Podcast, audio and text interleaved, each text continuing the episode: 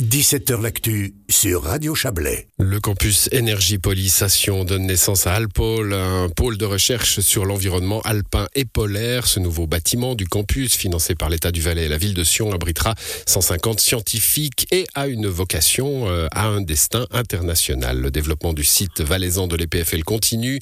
Une convention a été signée fin novembre entre le canton et l'école polytechnique pour avancer dans une nouvelle phase, la troisième phase d'implantation de l'école dans le canton. Bonsoir Christophe. Christophe Darbelay. Bonsoir. Vous êtes conseiller d'État chargé de l'économie et de la formation. Euh, les Alpes et les pôles, l'altitude et les latitudes, des points communs à étudier dans le contexte du changement climatique. Ça va être assez euh, fascinant ce qui va se passer dans ce bâtiment. Je crois que c'est complètement fascinant, c'est complètement visionnaire et c'est surtout très actuel parce qu'on est tous confrontés au réchauffement climatique et à ses conséquences. On sait qu'on pourra difficilement infléchir la nature, par contre, on peut s'y préparer, on peut s'adapter, on peut mieux prédire l'avenir aussi grâce aux connaissances que ces scientifiques vont, vont chercher. Donc on est vraiment dans une époque euh, extrêmement intéressante et très prometteuse. Avec des, ateliers, des laboratoires hein, qui vont étudier à la fois euh, ces changements climatiques dans les, zones polaires et dans les zones alpestres. Euh, il y, a, y, a, y, a, là un, cousinage hein, des, lieux extrêmes un peu auxquels on ne pense pas immédiatement, mais on, le sait, hein, ce sont ces zones-là qui prennent le changement climatique de la façon la plus brutale et la plus rapide. Ben, on voit déjà qu'avec le réchauffement climatique, selon les modèles, en Valais, on réchauffe euh, l'atmosphère pratiquement deux fois plus vite qu'ailleurs en Suisse. Donc on est particulièrement concerné par ce phénomène. On a le fameux permafrost, hein, cette terre qui est toujours gelée, qui est en train de dégeler avec des mouvements de terrain, des glissements de terrain, des événements aussi climatiques extrêmes. Et puis on peut étudier en prenant par exemple des carottes, des morceaux de glaciers euh, que ce soit en Antarctique, euh, dans les pôles ou bien dans les Alpes, qui nous permettent de trouver des micro-organismes qui vivaient à une époque donnée, de l'histoire de la Terre et qui nous permettront de dire quelles étaient les conditions climatiques réelles à l'époque où il n'y avait pas d'instrument de mesure. Donc c'est vraiment super intéressant. Il y a beaucoup, beaucoup de points communs et on se réjouit de ce que vont faire ces chercheurs. Bon, on va laisser là la, science. Christophe Darbelay, euh, merci d'avoir répondu à, ces questions-là. Euh, L'État investit, alors c'est pas nouveau, hein, sur ce site, sur ce site de, de l'EPFL. il y a là du prestige académique. Bien sûr, ça fait tout juste dix ans, hein, je crois que la convention avec l'EPFL a été, a été signée.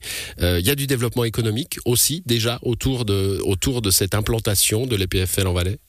Alors, il y a déjà du développement économique parce qu'on a misé sur des secteurs qui sont très intéressants pour le canton. C'était la volonté de nos prédécesseurs. Aujourd'hui, on voit qu'en dix ans, il s'est passé énormément de choses, que ces cinq dernières années, il y a une accélération extraordinaire puisqu'on est très, très au-delà des promesses initiales de l'EPFL.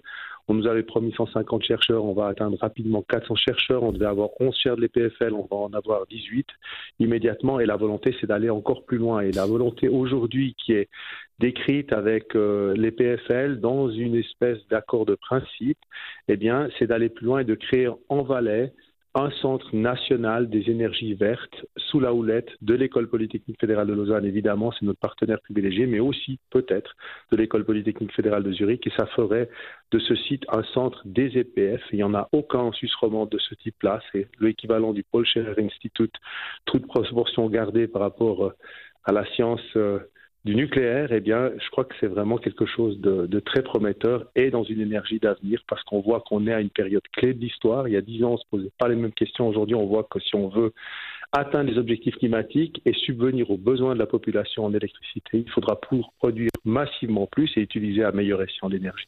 Alors ça, c'est ce, cette convention hein, euh, que vous évoquez déjà sur euh, ce futur pôle sur la transition énergétique.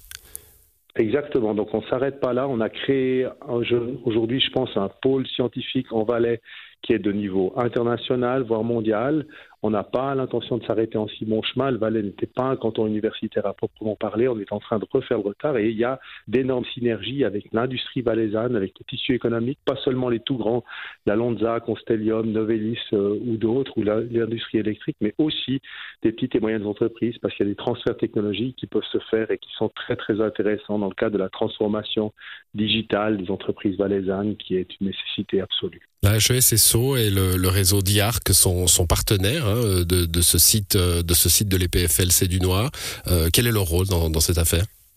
C'est absolument euh, correct ce que vous dites. Donc la volonté, c'est d'avoir une chaîne complète de valeur ajoutée. Ça veut dire qu'on commence avec l'EPFL qui fait de la recherche fondamentale. On va vers des recherches beaucoup plus appliquées, beaucoup plus concrètes à la HES. La Fondation ZIARC accompagne les startups qui sont nés ou qui naissent en permanence depuis ce campus. Et puis on va, avec la dernière étape, créer le parc d'innovation qui permettra aux startups de trouver un toit et des infrastructures de recherche. Et puis on ira aussi vers des cellules d'innovation de, de, grandes entreprises qui voudront s'installer là parce qu'elles interagiront avec le campus. Et je pense qu'on peut prendre un exemple, ben, c'est l'achat de la Poste qui a acheté une grande entreprise valaisanne dans le domaine de l'informatique très récemment et qui va s'installer sur la petite sœur du campus Énergie Police, qui est le Swiss Digital Center de, de Sierre. Donc on a vraiment cette volonté d'un valet technologique, d'un valet innovant. Et on est en train vraiment d'avancer à très grande vitesse dans ce domaine. Voilà, avec une étape, euh, une étape importante aujourd'hui hein, dans ce changement de l'image euh, économique et,